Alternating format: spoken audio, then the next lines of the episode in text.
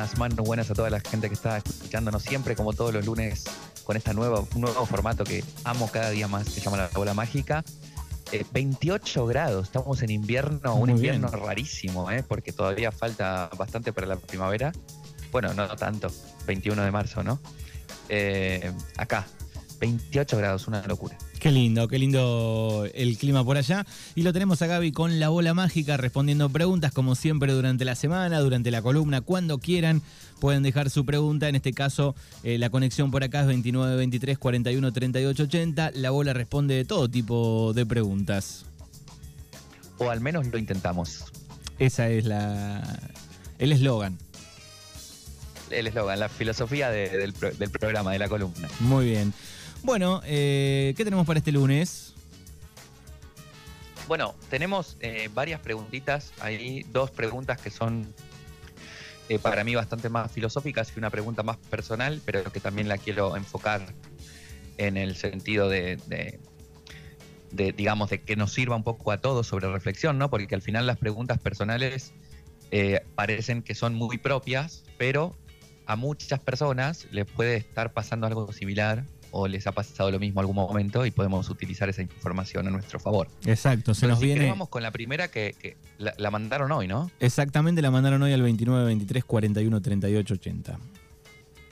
No, decía ¿Cuál es la pregunta, Manu? Vamos a empezar por esa. Vamos, vamos con la pregunta, ya la buscamos. Dame un segundito que estamos buscando aquí. Eh, bueno, decía la Manu, buen día. Eh, hace mucho tomé una decisión de alejarme de una persona que amaba, pero no daba para más. Durante muchos años me sigo replanteando si fue la mejor decisión tomada y eso me carcome todos los años la cabeza. Mi pregunta es cómo olvidar eso del pasado. Ya probé con todo, gracias. Bueno, interesante, ¿no? Porque aquí hay varias cosas. ¿eh? Cuanto la persona más especifica en la pregunta, eh, más elementos podemos analizar. ¿no? no sabemos quién es, ni qué edad tiene, ni nada. Entonces, vamos a tomar lo que hay en ese texto, ¿no? Eh, primero, entender esta idea de eh, una persona que amaba pero no daba para más. A veces nos toca abandonar relaciones, aunque amemos con todo el corazón, con toda el alma y con todo el cerebro y con todo el cuerpo. Porque amar con locura, con profundidad, con, este, con todo, no implica que sea sano para nosotros ni implica que sea sano para el otro. Entonces eso es muy importante, ¿no? Eh, dejar una relación amando muchísimo a esa persona eh, implica, bueno, mucha valentía, mucha fuerza y también implica un grado de amor más trascendental, más profundo, porque mira, te amo tanto que te tengo que dejar porque te estoy haciendo mal. O te amo tanto que te tengo que dejar porque nos estamos haciendo mal. Y fíjense que desde esa propuesta eh, el consejo no, no pide tanto una pregunta a esta persona, está pidiendo un consejo como para olvidar algo que le viene carcomiendo el corazón, el cerebro, la mente, ¿no? Desde hace mucho tiempo. Sí, eh, y hay un paréntesis ahí que hay que abrir que dice, ya probé de todo, digo, no, no da más detalles, pero ese probé de todo se me viene rápidamente charla con amigos, psicólogo, eh, alguna terapia, se me viene todo a la mente, ¿no? Sí, hay que ver qué es de todo, porque hay personas que dicen que es de todo y probaron una sola cosa o intentaron pero no lo hicieron, esa es maravillosa, ¿no? Intenté hacer esto pero no lo hice, ¿no? Es diferente intentar a hacerlo. Eh, o, o, verdaderamente de pronto pudo haber probado efectivamente de todo, de todo, de todo y no ha funcionado. Yo voy a proponerle dos cosas. ¿no? Primero quiero hablar un poquito rápido de lo que pasa con los pensamientos recurrentes. ¿No? Él debería haber hecho esta cosa, debería haber tomado esta decisión, fue correcta esa decisión. Entonces, una de las cosas más efectivas es enfrentarse con el fantasma del pasado, ¿no? no en este caso es una expareja, pero puede ser cualquier cosa, ¿no? Hice bien en tomar esa decisión. ¿Cómo lo sé? Voy y busco información, busco respuestas. Le llamo, le escribo, le mando una carta, le mando un email. ¿Eh? Entonces ahí hay una cuestión, una exposición, ¿no? Mi psicólogo, eh, venimos trabajando ya hace tiempo en, un montón de cuestiones así, sobre todo cuando hay pensamientos recurrentes, él me propone exponerme ante eso que me, que me provoca como esa, recurrencia, ¿no? Darle vueltas y vueltas y vueltas a una cosa, ¿no? Ve, andá y pregunta. Es como un déjà vu constante. Andá. Claro, claro, pero ¿cómo salís de eso? Y actuando, no pensando. Esa es una cuestión muy interesante, ¿no? No podemos salir de la mente pensando, tenemos que salir de la mente actuando. ¿Cómo actúo? Enfrento a mi, a mi fantasma. Le mando un mensaje, le escribo, le voy a ver, le pido tomar un café, unos mates, hablamos y vemos qué pasó ahí, porque se ve que esa relación no se cerró de manera sana, de manera correcta. Y esto puede pasar dos cosas. Que, la, que se termine de confirmar la idea, que se termine, bueno, otra, algunas cosas más, ¿no? Pero en, en general, que se termine de confirmar la idea de que estuvo bien haber cerrado, que vuelva a comenzar una relación, un vínculo desde otro lugar, que puede ser de pareja, de amistad, ¿no? De pronto se sanaron las cosas, o eh, puede suceder que de pronto eh, se abra más la herida, ¿no? Y se confirma por ese, se confirme por ese lugar que no fue buena idea, digamos, tener esa relación. Es decir, eh, el enfrentarme al fantasma me va a otorgar información, me va a confirmar o me va a abrir una nueva, una nueva herida. Esa es la, la parte psicológica, lógica, directa y concreta. Y después yo le voy a proponer, desde una de las herramientas que utilizo en mi vida y que utilizo en mis consultas, que es la psicomagia, ¿eh? o la magia eh, del inconsciente, que es eh, un arte terapéutico o una terapia artística, digamos, se utilizan símbolos. Entonces yo le voy a proponer a esta persona que construya un corazón. Ese corazón tiene que ser hecho de algo dulce. Es decir, puede ser un corazón tallado en fruta, una manzana, la tallás que tenga forma de corazón, un pedazo de ananá con forma de corazón, una sandía. No sé, debe haber sandía melón en este momento ahí en A pleno es la temporada. Este, a buen precio. Puede ser de, bizcocho, ¿no? De bizcochuelo, de galleta, ¿no? De pronto eh, hornear un corazón. Y una vez que tenemos ese corazón dulce del material que esta persona decida hacerlo, le va a colocar en el corazón una foto de esta expareja. O si no consigue una foto, el nombre. Va a envolver este corazón dulce con la foto o el nombre de la expareja en un papel negro o en una tela negra. ¿Por qué negra? Y porque fíjense en su discurso. ¿No? La, le carcome, es un peso, es un duelo, es una cuestión oscura, ¿no? El negro simboliza eso, eso que está viviendo. Y se lo va a colgar en el pecho ¿no? Como si fuera una especie de, colgante que lleve, el, tamaño del corazón mínimo tiene que ser como el tamaño de un puño, como el propio corazón, ¿no? Mínimo, de ahí para arriba, no más pequeño. Entonces, se cuelga el corazón envuelto en papel o en tela negra a la altura de su pecho, de su plexo, y lo lleva ahí tantas horas como años duró este vínculo. Si la relación duró dos años, dos horas. Si duró seis años, seis horas. Si duró 30 años, 30 horas. ¿Esto una sola vez? ¿Cuánto? Una sola vez. De pronto, si son 30 horas, si hay que dormir, se saca el corazón, duerme, al otro día se lo pone y cumple con las horas que le faltan. Claro. Bien. Bien. Una vez que. ¿Cómo? No, no, está bien, digo. Ok, vamos construyendo. Esto, son todos símbolos, ¿no? Un corazón dulce, la relación, el nombre de la persona, envuelto en este papel negro que es la tristeza, la oscuridad del duelo, y llevado en el pecho como una carga oscura. Cuando pase ese tiempo, se va a un lugar en la naturaleza, un parque, un campo, un descampado, un lugar donde pueda desprenderse, mejor si es un lugar que no eh, habita, que no va eh, de manera habitual, se arranca ese corazón con todo el drama que pueda eh, actuar en ese momento, eh, yo recomiendo expresar la emoción, si hay que llorar, si hay que gritar, si hay que escupir, si hay que romper, si hay que pegar. Cada persona tiene un, sistema emocional propio, ¿no? Y, lo que esté llevando esta persona dentro del corazón es, es, es único. Entonces, expresar lo que, lo que tenga que expresar, hace un hueco en la tierra, rompe este corazón dulce, rompe esta foto y entierra eso ahí plantando encima un árbol. Para que ese dolor, para que esa tristeza, para que esa angustia, para que esa duda se transforme en algo bello, que se transforme en vida, se transforme en algo que crece ¿no? y que le da pues belleza a la tierra, eh, trae, este, digamos, oxígeno para el mundo, ¿no? Es como transformar algo que es de algo tóxico, algo oscuro, en algo bonito, ¿no? Y como nuestro inconsciente funciona con metáforas, no diferencia entre la ficción y la realidad. Por eso hablamos de psicomagia, ¿no? O de arte terapéutico, una performance, un símbolo, ¿no? Entonces, una vez que haga ese acto, ¿no? De desprenderse, de arrancarse metafóricamente esta persona del corazón, es posible que conforme vayan pasando los días, vaya sintiendo ese corazón o ese pecho mucho más liviano, ¿no? Así que esa es mi recomendación desde la propuesta artística, performática, eh, y puede parecer muy loco para los que están escuchando, pero pruébenlo. Para las personas que están atadas a un amor del pasado, pruébenlo.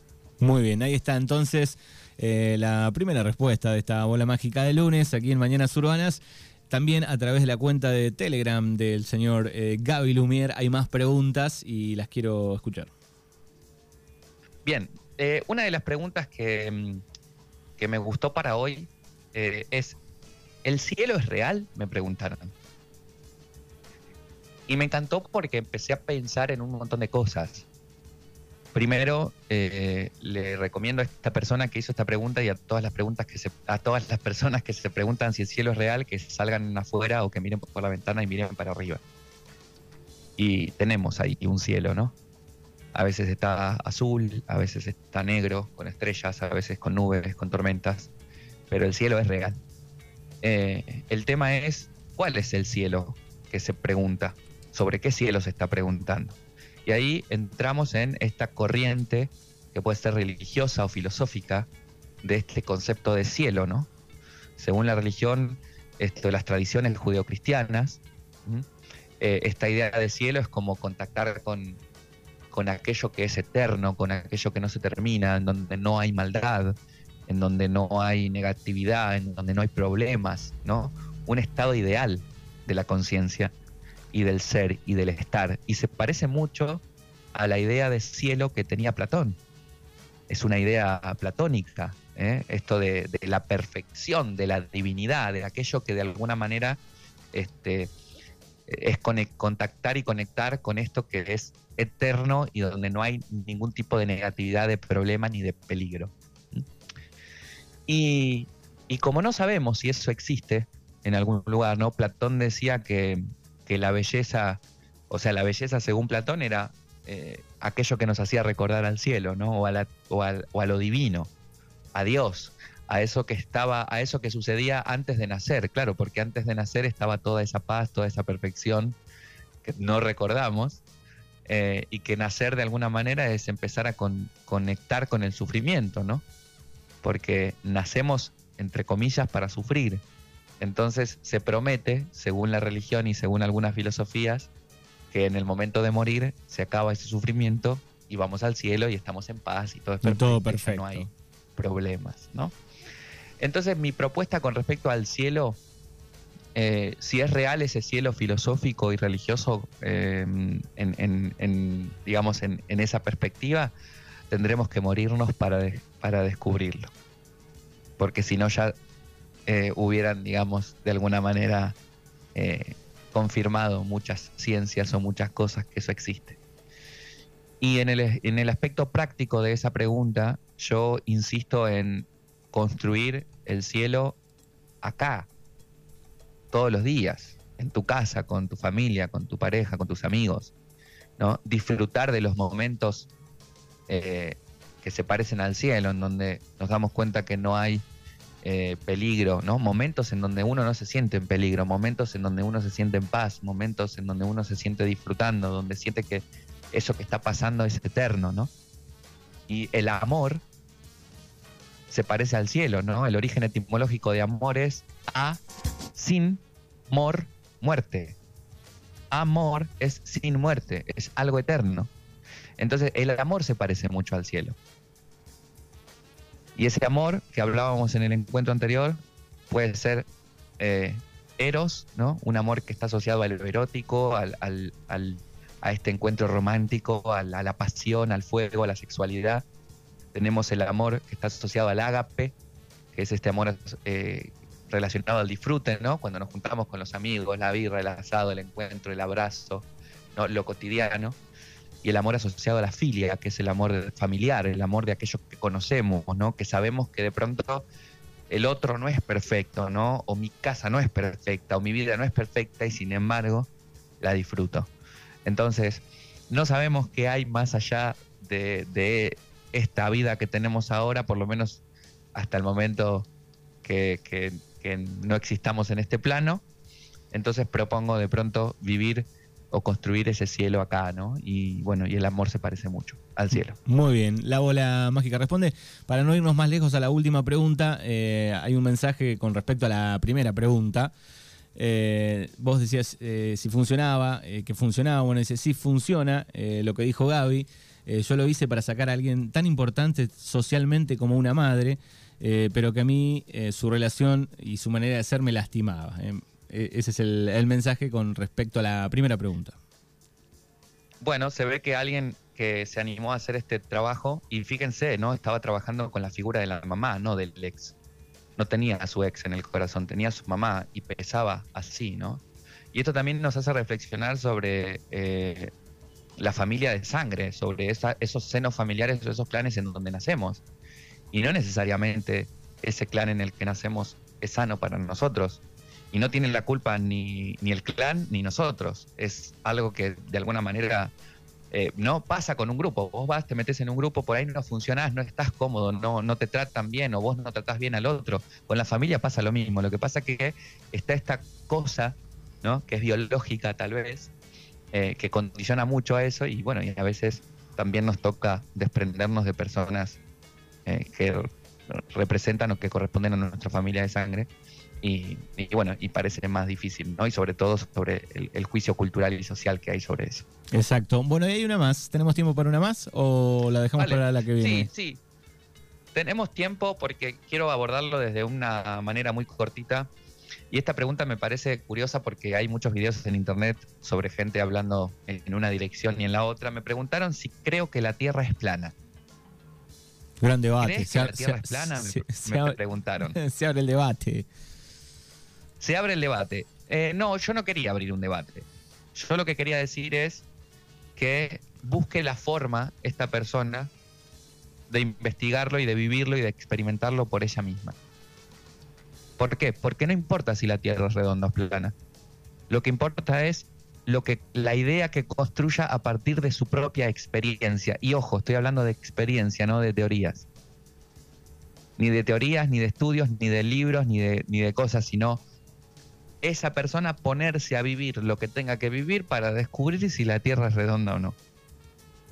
O si la Tierra es plana o no. Y a partir de ahí, que construya esa idea, ¿no? Y que la sostenga desde lo que vivió, desde su experiencia, porque lo demás no importa. Entonces, esta idea llevada a cualquier cosa que tengamos que respondernos en la vida. Yo quiero creer que la Tierra es un triángulo, lo puedo sostener. Claro, si, si de pronto en tu experiencia vos viste que llegaste a la punta del triángulo tipo pirámide, ¿no? Y, te caíste rodando o tuviste un viaje espiritual donde te lo mostró y esa es tu visión y vos tenés fe y crees que es así, es lo que importa. Ya está. Y vos vas a vivir con eso, ¿no? Y, vas a que te vas a, vas a discutir y vas a pelear con quien tengas ganas, si es lo que tenés ganas de sostener o no. Porque a veces es también aceptar las ideas de los demás, ¿no? Exactamente. Bueno, ahí están las tres preguntas de la bola mágica en este lunes de Mañanas Urbanas. Hay una canción para cerrar de alguien que Gaby conoce. Sí, eh, hoy tenemos em, para cerrar una de las canciones más famosas de Neumann, que se llama Turn It. Eh, Neumann, es un músico, compositor eh, de acá de, España, ¿no? que estuvo viviendo 25 años casi, creo, algo así, espero no equivocarme, en Murcia y que ahora está en Granada, estuvo viviendo en México, en Estados Unidos, en Londres. Toda la música que hace es en inglés, pero es muy conocido en la escena indie rock español e internacional. Y bueno, tuvimos eh, la suerte con mi grupo Martina Fedra de grabar un single con él. la semana pasada, el miércoles estuvimos allá, nos quedamos hasta el viernes y la verdad fue una, una locura de experiencia de, bueno, de, alguien que tiene tantos años en el escenario, que tiene tantos años este, de pronto en, lugares a los que nosotros aspiramos, ¿no? O queremos llegar, o, sería nuestro sueño. Y bueno, una sensibilidad impresionante, ¿no? En el contacto con el artista, porque nos trató como, como, como eso, como humanos, como personas, como artistas, y, y una sensibilidad increíble para, conectar con, el sonido, con la música y con lo que queríamos transmitir. Así que nada, estoy expandido, estamos expandidos, estamos felices con Martina. Y bueno, y quería presentarles a la gente que escucha La Bola Mágica eh, la música de, Neumann, Paco Román de Neumann. Eh, Paco Román es el, el, autor, Neumann se llama la banda, eh, bueno, o el proyecto. Y, y, bueno, y ojalá les guste mucho y a investigarlo, porque la verdad que todo lo que hace, mm, hermoso, suena maravilloso. Gracias, querido Gaby, hasta el próximo lunes. Buen, buena semana. Gracias, Manu, y gracias a toda la gente. Recuerden dejarnos sus preguntas. La bola mágica responde lo que venga.